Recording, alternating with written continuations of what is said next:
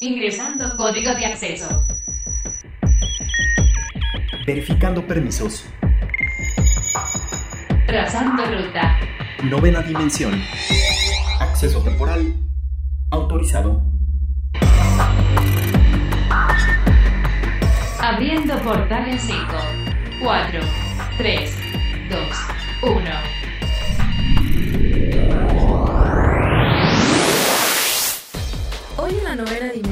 Estos son los datos que tienes que saber.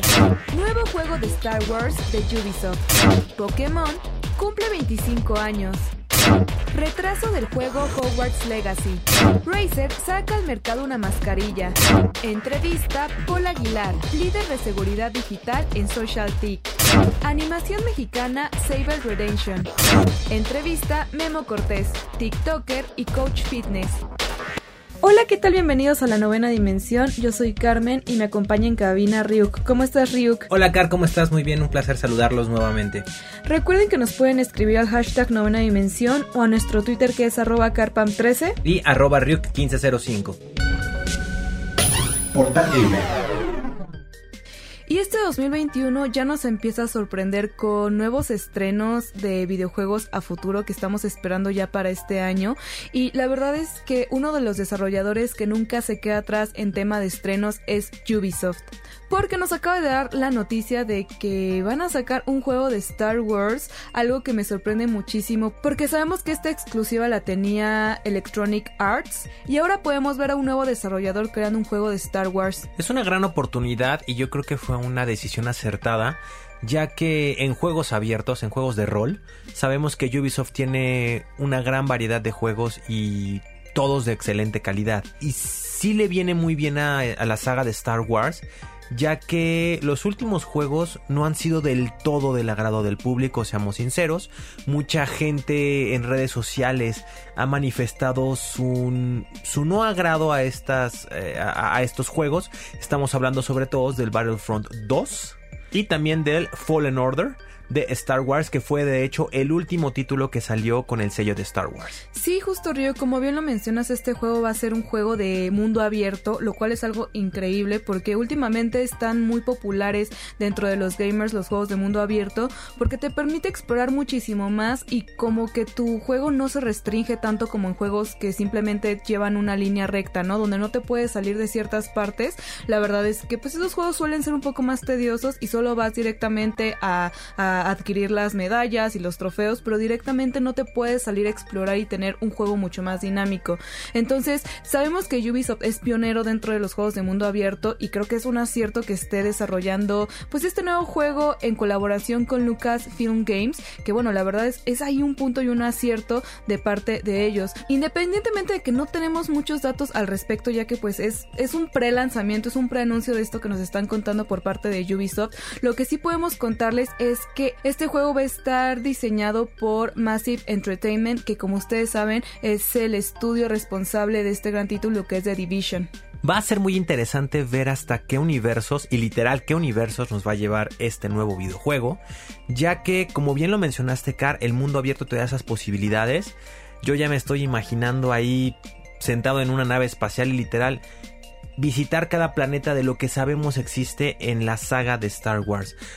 También lo que va a estar muy interesante es ver qué personajes van a incluir, sobre si va a ser canon o qué línea van a abordar en esta nueva historia de Star Wars. Sí, porque hay muchas historias dentro del mundo de Star Wars y diferentes universos y multiversos y la cosa. Entonces, saber si va a ser una nueva historia, si va a estar basado en algún cómic, en alguna película incluso. En The Mandalorian podría en The ser. Mandalorian podría ser que esté, que esté basado. Entonces, eso nos da pie a muchas cosas. Y lo, lo, lo, lo importante también de esto es que pues la noticia dio la casualidad que salió a la par de que Bethesda eh, dio el anuncio de que iba a sacar una nueva saga de juegos de Indiana Jones. Entonces como que de pronto ahí vemos un poquito como de como los anuncios que se andan peleando y las exclusivas porque estos dos títulos en realidad no tienen una fecha de estreno como tal, simplemente a nosotros como espectadores y como fanáticos nos están dando un poco de información para que lo estemos esperando con ansias y estemos muy pendientes de la información, pero en sí no sabemos muchos detalles de esto, ¿no? Lo poquito que sabemos es, es quién lo va a desarrollar, cómo va a estar la cosa, pero directamente no sabemos qué historia va, va a seguir, qué personajes incluso van a estar en, dentro de la historia o cómo va a ser el, diseño del mismo juego. Entonces, por lo pronto, queda esperar, ver cómo se va desarrollando el juego y eventualmente nos van a dar una fecha de estreno para este título. Entonces, no hay que quitar el dedo de del renglón para estar muy pendientes de cómo se va desarrollando este juego y poco a poco que nos vayan revelando lo que nos espera este título. Pues un inicio de año bastante movido en cuanto a las noticias de videojuegos, Car, ya que ellas se van moviendo, tenemos muchísima información y van cambiando estas tendencias y estas noticias se van actualizando. Tal es el caso de Howard's Legacy, que en el programa pasado les habíamos comentado que tenía una fecha de estreno de marzo del 2021. Desgraciadamente, el pasado 12 de enero nos enteramos vía redes sociales y ya podemos hacer oficial esta información que en efecto va a sufrir un retraso y no verá la luz este videojuego hasta el 2022. Y eso si bien nos va porque pues este retraso la verdad no se veía, de hecho lo vimos anunciado dentro del mismo especial que se hizo para anunciar el PlayStation 5 y que nos lo presumían mucho que iba a estar casi que para las consolas de nueva generación y que iba a ser algo increíble. Y todos ya lo estábamos esperando para 2021 a principios. Yo, yo pensaba que incluso se podría retrasar a, finales del 2021, pero no esperaba que fuera hasta el 2022, entonces pues bueno, un juego más que se ve afectado por la situación en la que nos encontramos a nivel mundial mundial y pues bueno, no hay que ser pacientes y esperar porque la verdad este juego pinta para ser un título muy bueno y que seguramente aunque tarde va a estar increíble. Y dentro hablando de pues toda la situación global del COVID-19, resulta que Razer, este famosísimo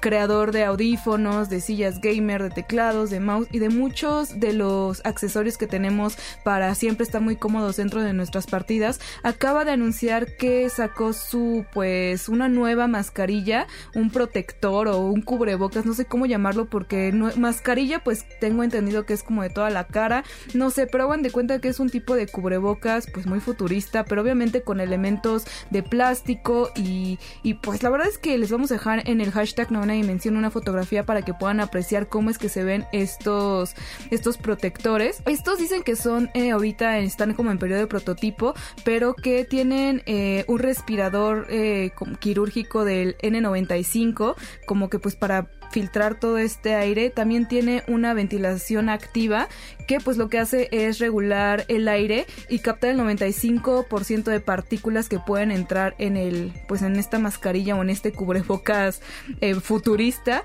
y que además no solo eso sino que también viene con una como tipo carga de, de una protección contra los rayos UV que también pues es un poco raro no si solamente te cubres el área de la boca y la nariz solo tener protección UV en esa parte pues no sé imagínense amigos como que te llega a dar el sol y te bronceas de los ojos para arriba y la boca, ¿no? Como que va a estar medio extraño, ¿no?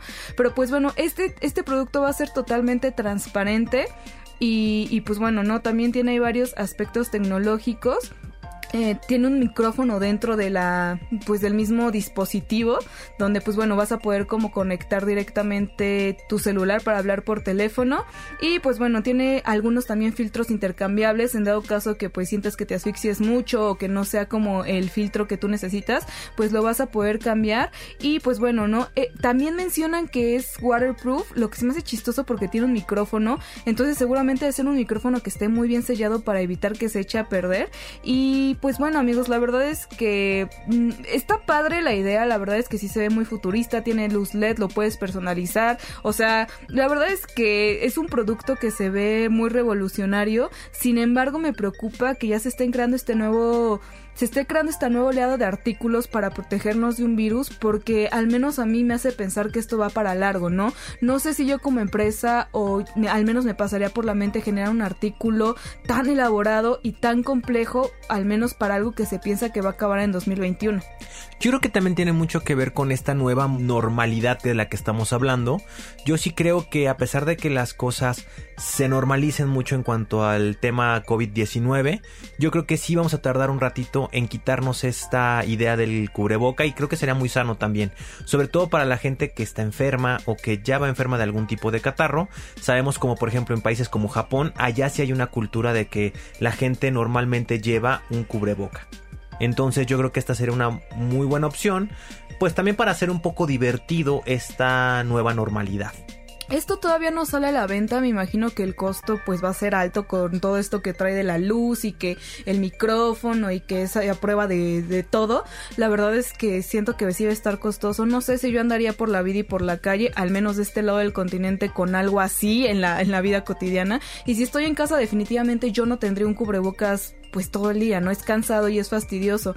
Entonces, pues no sé, amigos, ustedes escríbanos al hashtag novena dimensión si invertirían en un producto como este o si de verdad lo sienten innecesario. Y ya para concluir esta sección de temas importantes que les tenemos aquí en la novena dimensión, hay otro tema importante que es el 25 aniversario del juego de Pokémon que desde 1996 a chicos y grandes nos ha mantenido muy entretenidos con las diferentes vertientes de su juego y el pasado 13 de enero nos mostraron un video donde podemos ver pues estos circuitos de movilidad donde cada, cada sector va, va, va moviendo un gatillo y pues se va haciendo todo un, todo un circuito de movimiento y podemos ver diferentes partes y aspectos de todos los juegos que hemos tenido de Pokémon.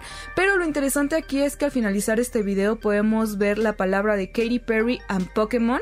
Lo que significa es que no sé si a futuro vamos a poder ver una colaboración de Katy Perry con Pokémon o quizás vaya quizás Katy Perry a hacer el soundtrack de algún juego o si por otro lado vaya a ver una canción especial de Katy Perry porque sabemos que esta chica es como muy kawaii, como muy muy cutie. No sabemos si va a hacer un video inspirado en Pokémon, alguna canción. Entonces, bueno, al menos ya nos dieron este video por el 25 aniversario de los juegos de Pokémon. Falta esperar ver cómo van a celebrar este año ese aniversario, que la verdad a mí me tiene muy intrigada y muy emocionada.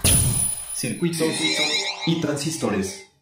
Y amigos de la novena dimensión, yo sé que hemos platicado ya sobre el tema de WhatsApp aquí y de pronto vimos en redes sociales que empezaron a entrar un poco en pánico, muchos empezaron a irse a otras plataformas, cerraron WhatsApp, los memes no se hicieron esperar y el día de hoy queremos platicar un poquito más detalladamente de lo que realmente está pasando con WhatsApp y cuáles son esos mitos y realidades que surgen a partir de todos estos cambios de políticas y la privacidad que está generando WhatsApp con Facebook.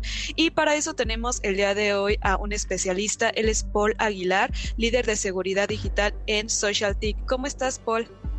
Hola Carmen, muy buenos días. Eh, muchísimas gracias por la invitación. Todo muy bien aquí, pues listos para responder sus preguntas o dudas que tengan sobre el tema. Excelente, Paul. Pues primero que nada, platícanos un poquito de qué van estas nuevas políticas. Sé que de pronto no todos nos damos el tiempo de leer punto por punto todas las políticas, pero en realidad, ¿qué es lo que abarca en general este nuevo, pues este nuevo este listado de, de cosas que nos tiene WhatsApp? Claro, pues mira, comencemos con lo más simple, diciendo que es una política y a grandes rasgos la política son las reglas del juego. Entonces, cada vez que utilizamos un servicio y aceptamos sus políticas, estamos aceptando sus reglas del juego, de la aplicación. Entonces, en este caso, estas reglas se han actualizado. ¿Y qué es lo que está diciendo WhatsApp? Pues bueno, que a partir del 8 de febrero va a comenzar a compartir información de información que recaba de nuestra actividad con otras aplicaciones o empresas de la familia de Facebook o con terceros. Eso es como la generalidad. Ahora, en el detalle, significa que WhatsApp ahora tiene la capacidad y te está diciendo voy a hacerlo de recabar cierta información, como pudiera ser la ubicación desde donde te estás conectando, eh, el listado de personas con los que estás chateando. No van a ver tus mensajes, simplemente están recabando como esta información de cómo te comportas al utilizar la aplicación y esta información se va a compartir con Facebook, con Messenger, con Instagram, que son las empresas que conforman a la familia de Facebook, e internamente esta información se va a cruzar para poder decir, ah, ok, pues Paul eh, tiene estos hábitos en WhatsApp y estos hábitos en Facebook, entonces les voy a poder brindar cierto tipo de información o cierto tipo de anuncios. Eso es internamente y hacia afuera con terceros significa que esta misma información que ellos triangulan van a poder ofrecerla a terceros, eh, terceros como por ejemplo, no sé, Spotify. Si tú inicias sesión en Spotify con Facebook, pues Spotify está conectado a tu Facebook. Entonces es un tercero al cual se le va a poder dar indicaciones de, ah, mira, pues Paul tiene estas tendencias o estos gustos, por lo tanto tú puedes recomendarle esta información o tiene eh, estos hábitos que a ti te favorecen para darle un mejor servicio. Eso es como la generalidad y eso es lo que van a aplicar a partir del 8 de febrero. Que esto en realidad ya sucedía, ¿no? De hecho, no sé si a algunos de ustedes les llegó a pasar o les sigue sucediendo que pronto estás haciendo una búsqueda en Google o estás buscando simplemente cosas en Instagram y de pronto todas tus redes sociales ya te están arrojando directamente anuncios de eso que estás buscando. Entonces, quizás eh, no es una novedad al 100%, pero sí es algo que están incluyendo dentro de sus políticas. Ahora, por todos estos cambios y novedades que independientemente de si son nuevas o no, a nosotros como usuarios, ¿hay alguna forma en las que nos podamos ver afectados con estos cambios? Claro, como dices Carmen, esto no es algo nuevo, sin embargo es algo que se está haciendo cada vez más presente. En las redes sociales lo dábamos por hecho porque es un espacio en el que interactuamos en multitud, pero en los espacios de mensajería instantánea como es WhatsApp lo consideramos algo más privado, por lo cual solemos compartir otro tipo de información, justamente información privada o sensible. ¿Qué pudiera ser esto? Pues depende de cada persona. Habrá quien considere sensible sus fotos, quien considere sensible ciertos documentos de trabajo, de la escuela, quien considere sensible cierta información de sus gustos o preferencias de cualquier tipo, ya sea sexuales, este, de pensamiento, de política. Y todo esto eh, es interesante porque ahí es donde está el riesgo hacia los usuarios. Si bien en redes sociales a veces tenemos como cierto margen para no compartir esta información, en espacios más personales como pudiera ser WhatsApp, sí lo hacemos. Y aquí es donde nos comenzamos a ver afectados. Si bien no es que WhatsApp nos vaya a espiar por ser Paul o por ser Carmen o por ser Pepito o Pepita, lo que sucede es que estas empresas comienzan a tener un mayor entendimiento de quiénes somos, de cómo nos comportamos como sociedad y pues entre este entendimiento pues se va mezclada toda esta información que te comentaba, ¿no? Esta información sensible. Entonces, realmente esto pues, podemos decir que es una invasión a nuestra privacidad y que en elementos de seguridad desafortunadamente pues Facebook no es una empresa que se caracterice por tener las mejores prácticas. Ya ha habido otros incidentes tanto de Facebook como de Messenger, eh, incluso de Instagram, que han evidenciado que no se tienen las mejores prácticas y que pues bueno, que ahora Facebook esté recolectando toda esta información significa que la va a tener almacenada en algún lugar y también nos preocupa que no la cuida adecuadamente. Entonces, en concreto pues el problema es que recaben toda esta información que no la cuiden adecuadamente y que esta información se pueda ver expuesta en riesgo o en manos de terceros y que eso nos vaya a perjudicar. Claro, eh, nos perjudica dependiendo de nuestra actividad. Habrá quienes digan, yo no tengo nada que esconder, pero pues ese no es el punto. Te puede afectar de manera individual si, por ejemplo, eres periodista o defensor de derechos humanos, o te puede afectar de manera general a nivel social si es que en algún momento esta información se utiliza con fines políticos, como sucedió con Cambridge Analytica en su momento.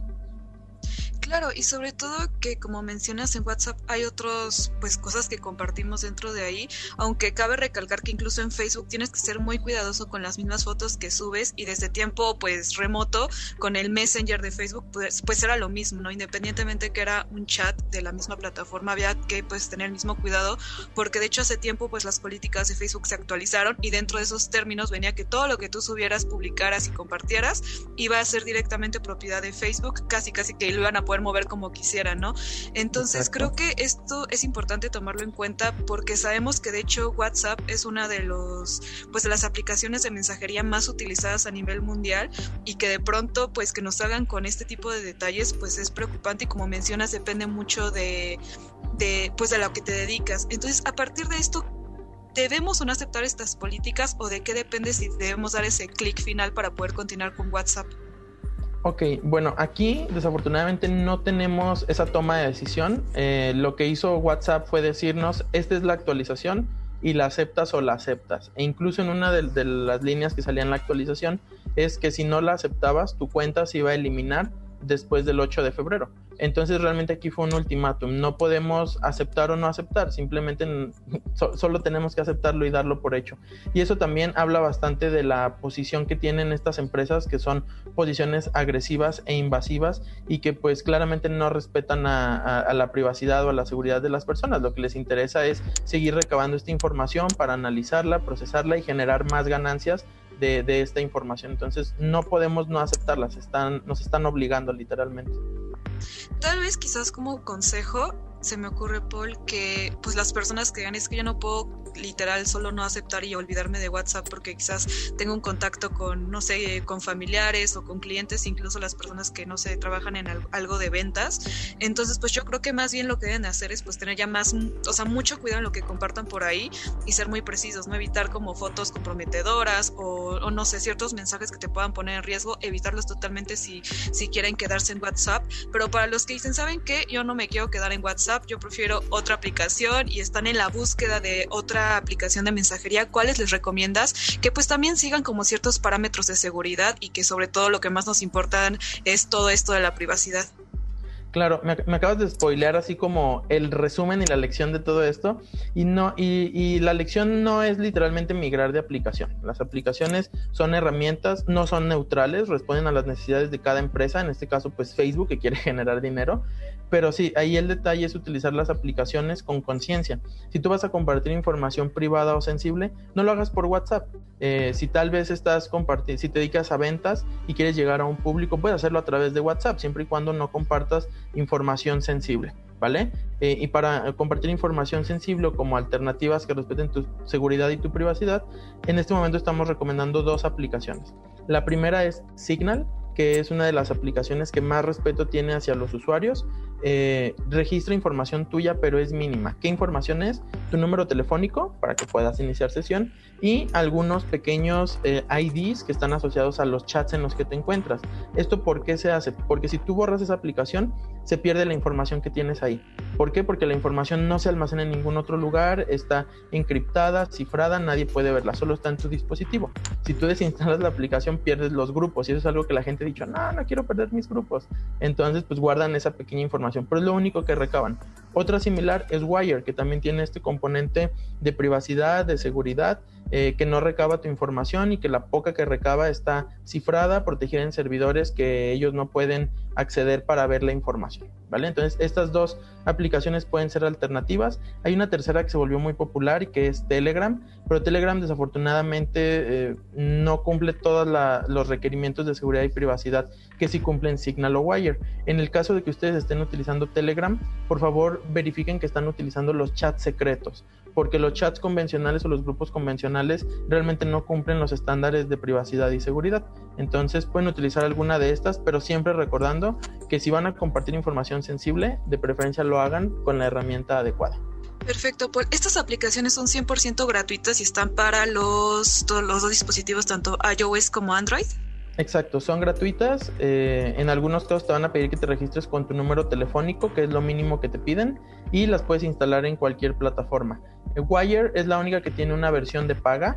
Eh, esta pues se recomienda ya para grupos de trabajo grandes, por ejemplo empresas o colectivos que puedan pagarlo, pero para usuarios y usuarias de a pie como nosotros, simples mortales, pues pueden instalarla desde su tiendita favorita. Excelente. Paul Aguilar, líder de seguridad digital en SocialTIC, muchísimas gracias por tu tiempo y por explicarnos todos esos detalles que son muy importantes conocer sobre nuestros mensajes. Y pues platícanos, ¿tienes alguna red social para que te sigan y vean todo el contenido de seguridad o donde también te pueden leer? Claro, eh, pueden seguirnos en arroba socialtic, social TIC. Este, ahí estamos en Facebook, Twitter, Instagram, es eh, las redes sociales de la organización en la que yo me encuentro. Y pueden buscar nuestros contenidos de seguridad en socialtic.org o en protege.la, que es donde compartimos algunos manuales, guías o reflexiones como estas. De hecho, hace unos días sacamos también una tablita, ahora que se pusieron de moda sacar tablitas comparativas. Entonces ahí tenemos una que pueden utilizar como referencia y compartir de manera informada. Excelente, perfecto. Pues muchísimas gracias, Paul, y pues esperamos tenerte pronto de vuelta aquí en la novena dimensión. Claro que sí, Carmen, un gusto y pues saludos, que tengan buen día. Y como cada semana es momento de escuchar la cápsula de los aliens de Cápsula Geek para que nos cuenten más al respecto del mundo tecnológico y de los gadgets.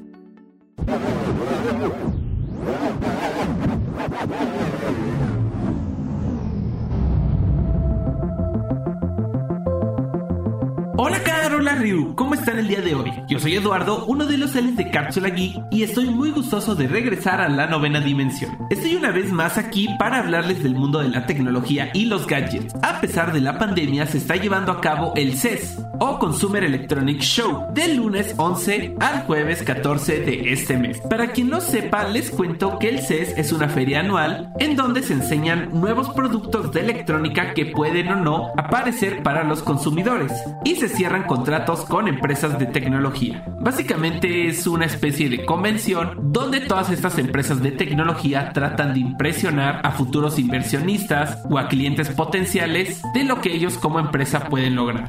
Y la noticia que les traigo el día de hoy es que la marca Hisense, marca china fabricante multinacional de electrodomésticos y productos eléctricos, tuvo como cada año su conferencia en la que mostró los nuevos productos que están por salir. Dio muestras de innovación en el segmento de video, esta vez con la Trichroma Laser TV, un proyector láser con calidad de imagen 4K. Si ya bien desde hace 4 años esta empresa había presentado equipos láser, este año mejoró mucho los aspectos como el color y el brillo para ofrecer una verdadera experiencia de cine en casa. Esto viene perfecto en estos tiempos en los que no podemos salir por la cuarentena y muchos de nosotros extrañamos inmensamente el cine. Claro que esto de ninguna forma será lo mismo por toda la experiencia que involucra ir al cine. Sin embargo, esta podría ser la forma más parecida de replicar la pantalla grande. Este proyector es una nueva propuesta que funciona a través de tiro ultra corto con iluminación láser que supera en casi 50% al cine de alta gama. De acuerdo con la compañía china, la tecnología de láseres separados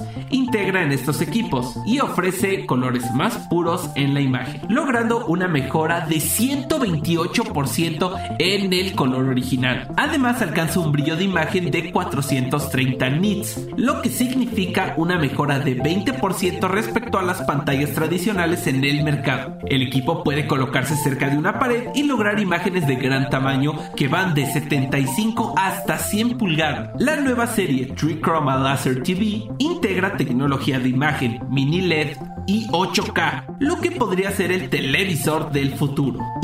Xirango, responsable de la división láser de Hisense, explicó que además de mejorar la tecnología de imagen, la compañía trabaja en desarrollo de inteligencia artificial y un servicio en la nube. Esto con el fin de crear un ecosistema completo para el usuario. De esta manera, Hisense trabaja en varios dispositivos interactivos para diferentes escenarios como el hogar o la oficina, que sumerjan al consumidor en una experiencia única de imagen. Cuéntanos, Terrícola, ¿tú comprarías un televisor que funciona a través de un proyector láser? Aún no tenemos detalles sobre el precio, pero sabemos que esta tecnología es bastante cara. No olvides que pueden comunicarse con nosotros a través del hashtag novena dimensión o en nuestra página de Twitter arroba Cápsula Geek MX y en YouTube donde estamos como Cápsula Geek. Y recuerden, súbanse a la nave. Novena dimensión. Plano paralelo. Ya tenemos aquí en cabina a un invitado muy especial. Él es Memo Cortés. Él es coach fitness y TikToker que pues viene a platicar con nosotros sobre un tema muy importante que seguramente ustedes ya traen en la cabeza y se andan preguntando cómo le van a hacer en este inicio de año para mantenerse fit y bajar esos kilitos que seguramente en estas fechas de sembrina adquirieron. Memo, bienvenido a la novena dimensión. ¿Cómo estás? Hola, muchas gracias por la invitación. Este, pues bastante bien, ya sabes, empezando el día con todo, con mucha actitud. Súper, Memo. Pues oye, Memo, platícanos un poquito. Sé que ahorita en las fechas decembrinas todos o la mayoría de las personas nos encanta comer y rompemos un poco la dieta, quizás nos alejamos muchísimo de nuestra meta que seguramente el año pasado nos pusimos que era pues mantenernos fit. Eh, platícanos ahorita en esta cuarentena cómo podemos hacerle para recuperar un poco el ejercicio porque muchas personas quizás no están animándose a regresar a los gimnasios por la situación actual que estamos viviendo a nivel mundial, pero ¿qué podemos hacer desde casa? ¿Qué tipo de ejercicio nos recomiendas o qué actividades crees tú que pueden ayudarnos a mejorar esta situación de salud y bienestar? Pues mira, de hecho sí se ha complicado un poquito la situación para mucha gente, en especial porque la actividad física en general ha disminuido, independientemente del, del ejercicio directo. La, mayor parte de la gente al, al quedarse mucho en sus casas, este, la actividad física normal baja mucho, dejas de caminar, ya no subes tantas escaleras como antes, este, todos los trayectos al, trabajo, por ejemplo, ya se quitaron. Entonces, todo eso va disminuyendo un chorro tu actividad física y convierte en, pues en, en complicado, más sedentarias a las personas de lo que todavía son. Muchas, una de las cosas que yo más les recomiendo es, sí es importante hacer ejercicio directamente, pero lo primero que les recomiendo es que aumenten su actividad física en general. O sea, que si normalmente este, tomas el elevador, tomas las escaleras, que si normalmente buscas el lugar de estacionamiento más cerca de donde dejar tu coche, lo dejes un poquito más lejos para que camines, que si puedes saques a pasear a tu perrito, todo ese tipo de detalles, a veces uno cree que no, pero esas calorías extra que estamos consumiendo en el día, a la suma de varias semanas y meses hacen una enorme diferencia. Esa es la primera. La segunda es empezar poco a poco. La gente tiene una mentalidad muy fuerte de, de todo o nada. O me enfoco súper cañón en el ejercicio y le doy con todo y soy súper agresivo, o de plano si tantito un día rompí la dieta, pues ya dejo la dieta la, este, para siempre y me atasco de comida y demás. Entonces, es una mentalidad del todo o nada que tenemos que, que, que, que erradicar mucho. Mucha gente tiene como esa idea de, de que las personas que están en, en, buena forma física todo el tiempo comen verduras y brócoli y aburrido y, que nunca comen cosas de, gente normal. Y, no es cierto. La realidad de las cosas es que más o menos es un, una proporción de que tu ritmo de vida sea un 70-80% saludable y que dejes un 20 o 30% para las cosas que te gustan, para que si te invitan a un cumpleaños puedas comer un pastel, para que si se te antoja una rebanada de pizza te la comas, pero como en todo, el veneno está en la dosis. No es lo mismo comerte una rebanada de pastel que comerte un pastel completo, ¿no?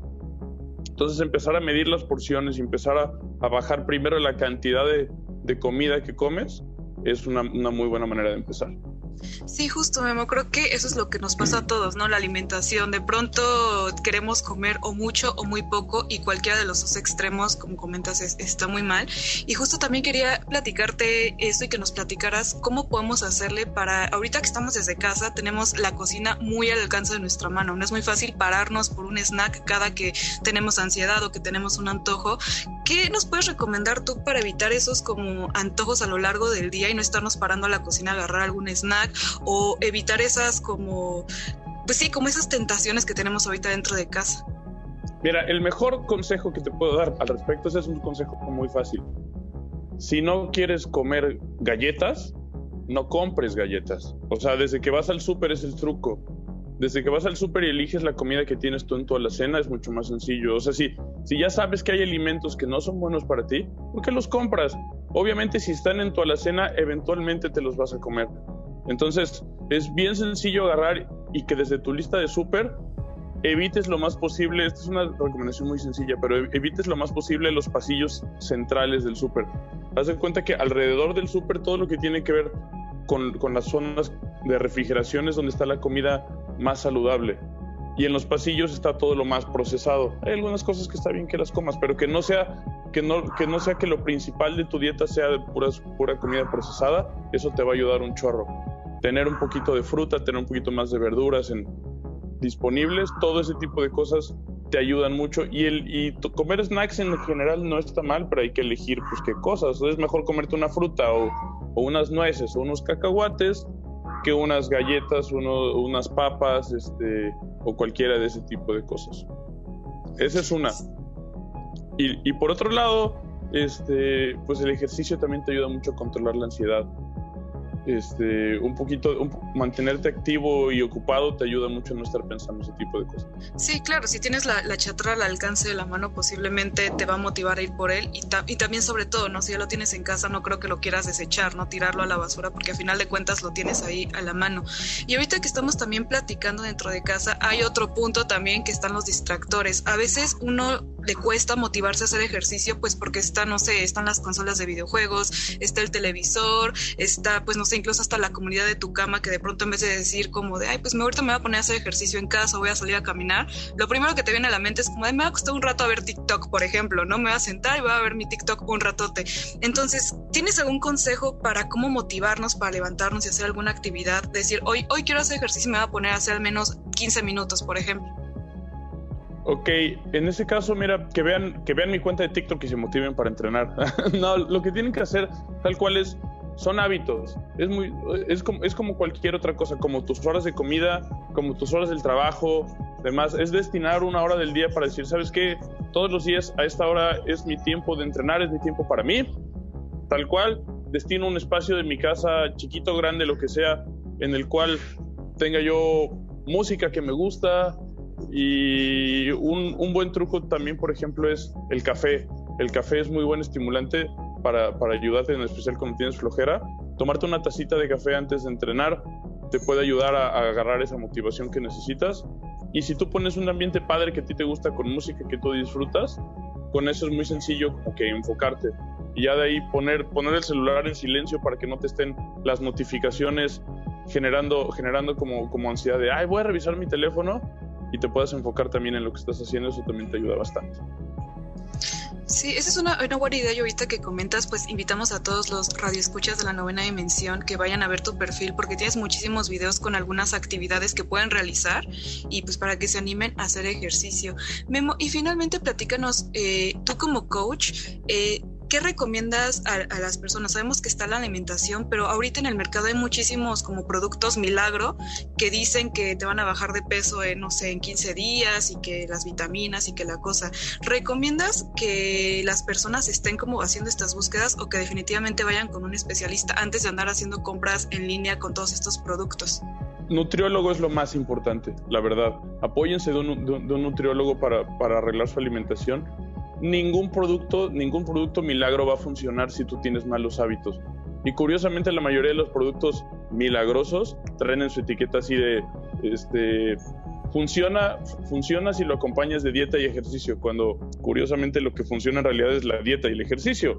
Entonces, este, yo la verdad es que no recomiendo casi ningún, casi ningún producto en especial si no, si no tienen este, todo lo demás como, como bien, bien alineado es mucho más importante además generar hábitos saludables a largo plazo. Eso es lo más importante porque hay mucha gente que de repente agarra X o Y producto o X o Y dieta milagrosa, ya dirás cetogénica, la que tú me digas, ¿no? Y este, pero como no es tu estilo de vida y después de que después de que ya lograste tu objetivo no vas a seguir comiendo igual, vienen los rebotes a las 2, 3, 4, 5 semanas. Entonces, al final de cuentas, aprender buenos hábitos, aprender a elegir qué comer, aprender a controlar tus porciones y hacer el hábito de entrenar todo el tiempo, eso te va a ayudar a mantenerte. Porque al final de cuentas, independientemente de que estéticamente está padre verse bien y lo que tú me digas y mandes, es bien padre también estar bien en salud. Y eso es un tema que ahorita con la pandemia se ha vuelto mucho más importante para todos, porque ya sabemos que ya sabemos el tipo de población de riesgo a la que más le pegan este tipo de enfermedades. Entonces, al final del día es algo que lo haces por ti, lo haces bien, está padre no subir unas escaleras y terminar bien agitado. Si tiene niños que pueden jugar con sus hijos, ese es el, premio de estar activo físicamente. Otra cosa que se me pasó decirte igual, para, para poder entrenar en casa, por ejemplo, es bien importante que tengas bien delimitado qué vas a hacer. O sea, si no tienes una idea de qué vas a hacer de ejercicio, es bien, es bien fácil estar divagando. Si no tienes apuntado como el workout del día y cómo lo vas a hacer, pues es bien difícil, ¿no? Entonces, por ese lado, por ejemplo, yo en mi cuenta tengo un, reto de 21 días en el cual los workouts van, van descritos uno por uno. O si no, busquen ayuda profesional de algún entrenador que les vaya diciendo los entrenes diarios, que es bien fácil divagar y andar brincando por todos lados sin saber qué hacer. Claro, sí, seguramente. Y la salud es lo más importante. Y de hecho, por ejemplo, yo conozco varios casos de conocidos o amigos que por hacer dietas extremas han dañado su salud permanentemente, ¿no? Con enfermedades eh, crónicas como fibromialgia o incluso hipertensión y, otras, ¿no? Incluso hasta diabetes, ¿no? Por hacer estas dietas raras o productos milagrosos, pues en vez de salir benéfico, pues te pueden curar, ¿no? Entonces, amigos, recuerden que siempre tienen que buscar ayuda de un especialista y de un coach para que les ayude a ponerse una rutina muy, muy clara y definida para los objetivos que ustedes tienen. Pues Memo, muchísimas gracias por acompañarnos aquí en la novena dimensión. Cuéntanos cómo te pueden encontrar en todas tus redes sociales para que ahorita mismo las personas que están interesadas en seguir como todo lo fit y ver un poquito más de tu perfil, cómo te pueden encontrar. Estoy arroba Memo Fighter, tanto en TikTok como en Instagram y en Facebook Memo Cortés. En, en las tres subo contenido un poquito diferente. En si, si, quieren una buena idea de, de, de cómo entrenar, busquen el, el, 21 días challenge que hicimos ahí con, con TikTok. La verdad está súper padre. Son 21 días de entrenamiento este, secuenciados, bien, bien explicados todos. ¿Por qué 21? Porque se dice que cualquier cosa que tú hagas por 21 días de manera consecutiva se genera un hábito. Y es una muy buena manera de generar el hábito de activarte y de empezar y de, y de seguir adelante con, con una vida fitness. Lo que dices es súper cierto. Muy importante buscar especialistas busquen, ayúdense de nutriólogos, ayúdense de coaches, lean, aprendan, porque al fin de cuentas, si no aprendemos a hacer las cosas y si no generamos hábitos, es bien complicado seguir adelante. Exacto, pues Memo Cortés, coach de fitness y TikToker, muchísimas gracias por esta entrevista y pues ya te esperamos muy pronto para que nos sigas dando más tips de cómo seguir entrenando. Claro que sí, encantado de ayudarles. Plano paralelo. Y para todos los fanáticos del anime o de la animación, les tenemos una noticia que al menos yo en lo personal, hasta antes de investigar, no tenía ni idea que ya existía un corto de animación hecho totalmente en México. ¿Tú ya lo sabías, Car? Pues fuera de lo conocido como esta película famosa de una película de huevos que fue muy revolucionaria en su momento porque fue de las primeras animaciones mexicanas, en realidad no tengo conocimiento de otras. También está lo de estas películas de la leyenda de la Nahuala, que también es producción mexicana, pero fuera de ello creo que no tengo mucho conocimiento al respecto.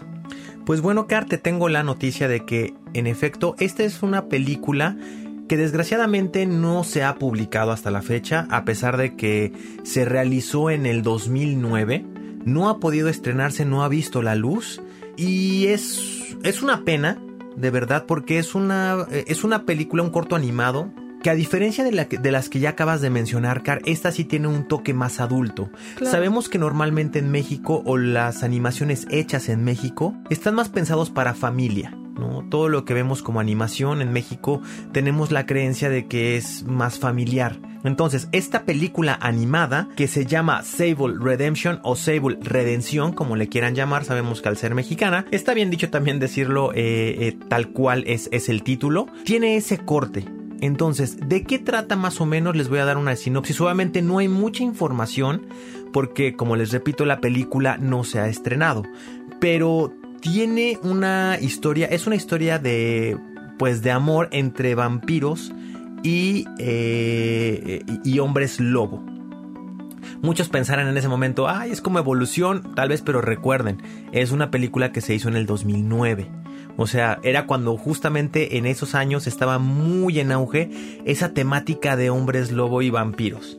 Entonces tiene esta, eh, esta temática en la cual un personaje que es Sable, el personaje principal, es un personaje muy antiguo, o sea, vive en los años 1940 más o menos, y de repente se enamora, tiene un amorío, y de la nada despierta en un, eh, en un mundo futurista y él obviamente se pregunta qué pasó, piensa que es un sueño, cuando se da cuenta que fue morido por un vampiro y bueno, de ahí empieza toda, toda, toda esta, esta saga que se da desde que lo muerden hasta que ya él despierta, se dan aproximadamente 700 años. Y se da cuenta también que está en medio de una guerra, una batalla con también una, una tribu, por decirlo así, de hombres lobo. Entonces es una película que tiene un tinte bastante interesante, pero desgraciadamente pues nunca vio la luz. La verdad es que esto suele pasar mucho en la animación mexicana.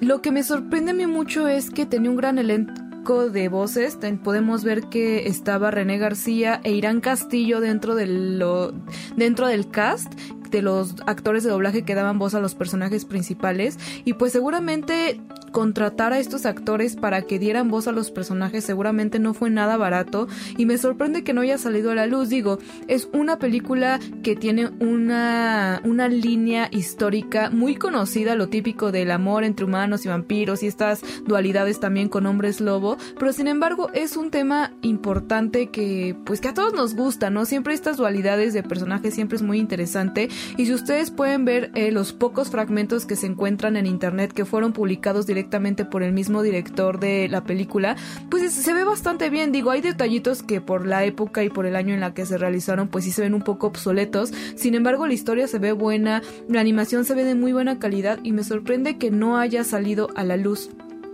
Sí es una pena frenar de esta forma. Eh el talento mexicano, el talento local, ¿no? Y sabemos que eso desgraciadamente muchas veces pasa y por eso México es uno de los de los países que más fuga de talentos tiene. Es una pena.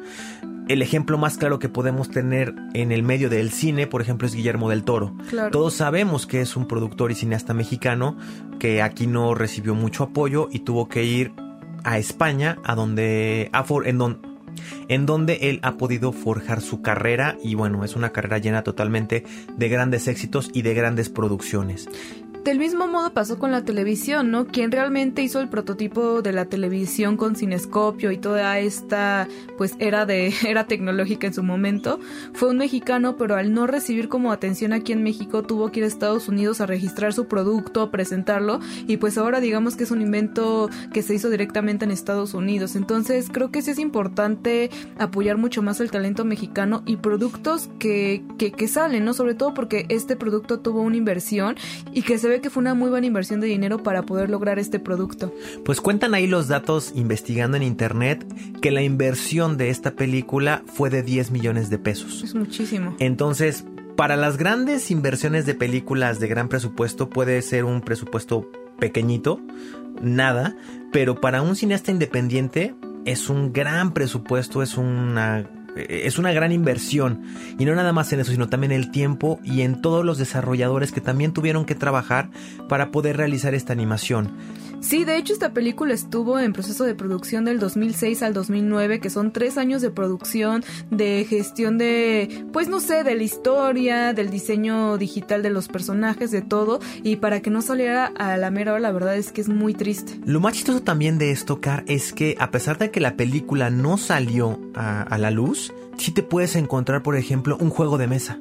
Órale, ¿en Es un juego de mesa, eh, investigando en internet aparece, y es un juego de... de- de- de- es, es un juego de mesa tipo el club de detectives, más o menos, más o menos, obviamente hay muy poca información también de, de este juego de mesa, pero sí podemos encontrar eso. Entonces, esto te pone a pensar que si ya incluso habían desarrollado algún tipo de mercancía, ¿qué fue lo que sucedió para que se frenara este estreno? ¿Qué pudo haber pasado ahí también? Porque esto hubiera sido el inicio tal vez de, de México y mm, sumergido directamente en el, anime, como lo conocemos actualmente. ¿Y qué historias no podríamos tener en estos momentos? Ya hablando de anime como, como para adolescentes y adultos. Que sabemos que el anime está dirigido a ese público. El anime no es para niños. Y es algo que nos tenemos que pues quitar un poco de la cabeza, ¿no? Porque yo recuerdo en, mis tiempos cuando, cuando ya empezábamos a ver y a consumir anime aquí en México, teníamos anime como Los Caballeros del Zodiaco o como el mismo Dragon Ball, que simplemente por verlo animado, pues pensabas que era una caricatura y lo ponían en, en horarios incluso que pues eran totalmente familiares o de niños. Yo recuerdo que Ranma y medio se transmitía a las 2 de la tarde. Y si tú ves Ranma en medio no es un, no es un anime que, que sea muy fácil digerirlo para los niños.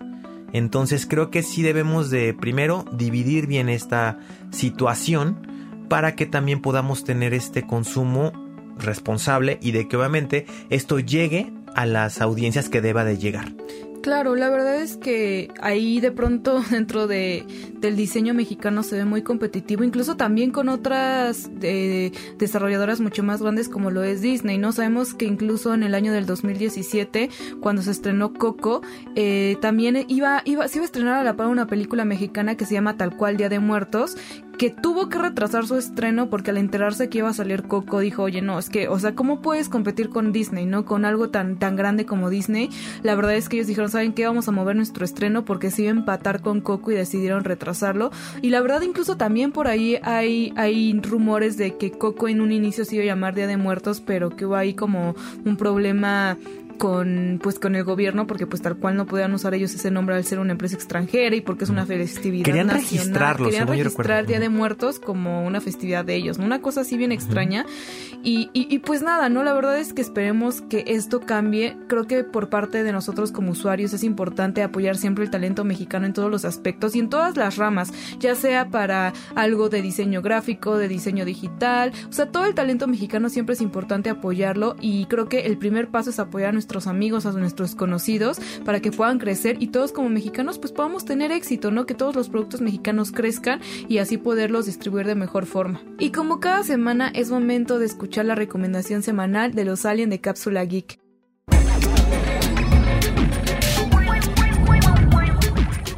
Hola Car, hola Ryu, ¿cómo están?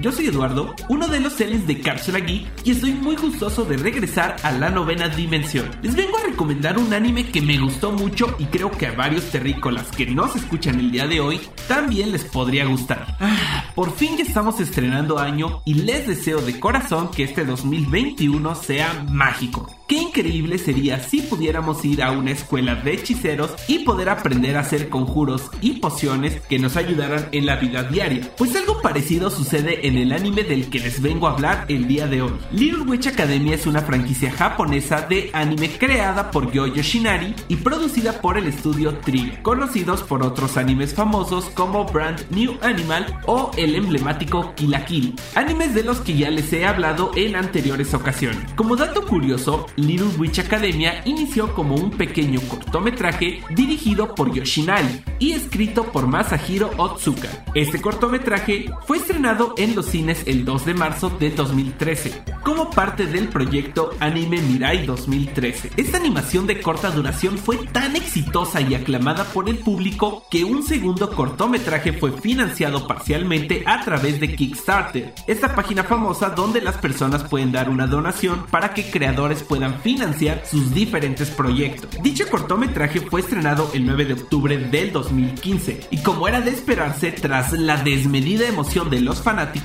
se decidió trabajar en una serie de anime que comenzó a emitirse el 25 de junio de 2017. Y adicionalmente una serie de manga también fue publicada por Shueisha. La historia de Little Witch Academia transcurre en la Academia Mágica Luna, una prestigiosa escuela femenina en la cual las jóvenes estudian para convertirse en brujas. Nuestra protagonista es una chica llamada Atsuko Kagari, la cual descubre su vocación durante un espectáculo de la bruja Shini Chariot, al que asistió cuando era pequeña, y al quedar tan fascinada, ella decide que de grande quiere ser también una bruja, por lo que años después se inscribe en la escuela mágica Luna Nova para por fin convertirse en una bruja. Sin embargo, el hecho de proceder de una familia sin vínculos con la magia hace que todo sea un auténtico desafío para ella. La historia se centra en el día a día de Ako y sus amigas Lottie y Susie en las diversas aventuras mágicas en las que se ven envueltas. Uno de los temas principales de la serie es el de Ako intentando vivir según los ideales de Shini Chariot